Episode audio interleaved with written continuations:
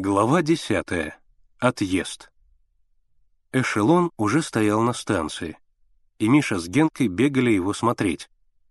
Красноармейцы строили в теплушках нары, в вагонах стойло для лошадей, а под классным вагоном ребята высмотрели большой железный ящик. «Смотри, Генка, как удобно», — говорил Миша, залезая в ящик. «Тут и спать можно, и что хочешь. Чего ты боишься? Всего одну ночь тебе в нем лежать. А там, пожалуйста, переходи в вагон, а я поеду в ящике». «Тебе хорошо говорить. А как я сестренку оставлю?» — хныкал Генка. «Подумаешь, сестренку. Ей всего три года, твоей сестренке. Она и не заметит. Зато в Москву попадешь». Миша соблазнительно причмокнул губами. «Я тебя с ребятами познакомлю. Знаешь, какие у нас ребята? Славка на пианино что хочешь играет, даже в ноты не смотрит. Шурка Огуреев — артист. Бороду прилепит, его и не узнаешь. В доме у нас кино. Арбатский Арс. Шикарное кино. Все картины не меньше, чем в трех сериях. А не хочешь — оставайся. И цирка не увидишь, и вообще ничего. Пожалуйста, оставайся. Ладно, — решился Генка. Поеду. Вот и хорошо, — обрадовался Миша. Из Бахмача напишешь отцу письмо, так, мол, и так. Уехал в Москву к тетке Агриппине Тихоновне. Прошу не беспокоиться. И все в порядке. Они пошли вдоль эшелона. На одном вагоне мелом написано «штаб». К стенам вагона прибиты плакаты. Миша принялся объяснять Генке, что на них нарисовано. «Вот царь», — говорил он. «Видишь? Корона, мантия и нос красный. Этот в белой рубахе с нагайкой. Урядник. В очках и соломенной шляпе — меньшевик. А вот эта змея с тремя головами — это Деникин, Колчак и Юденич. А это кто? Генка ткнул пальцем в плакат.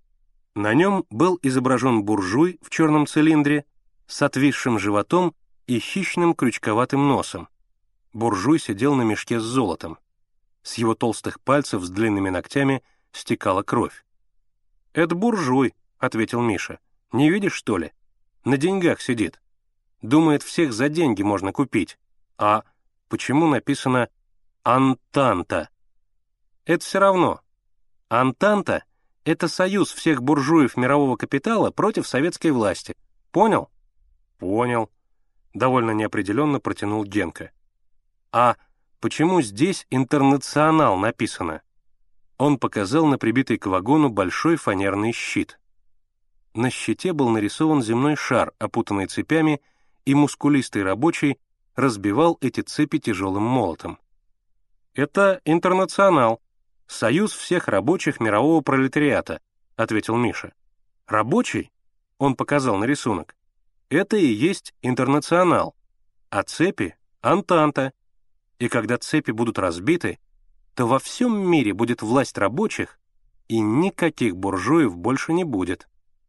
Наконец наступил день отъезда. Вещи погрузили на телегу, мама прощалась с дедушкой и бабушкой. Они стояли на крыльце, маленькие, старенькие. Дедушка в своем потертом сюртуке, бабушка в засаленном капоте. Она утирала слезы и плаксиво морщила лицо. Дедушка нюхал табак, улыбался влажными глазами и все время бормотал.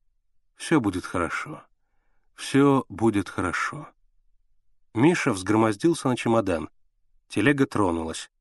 Она громыхала по неровной мостовой, подскакивая, наклоняясь то в одну, то в другую сторону.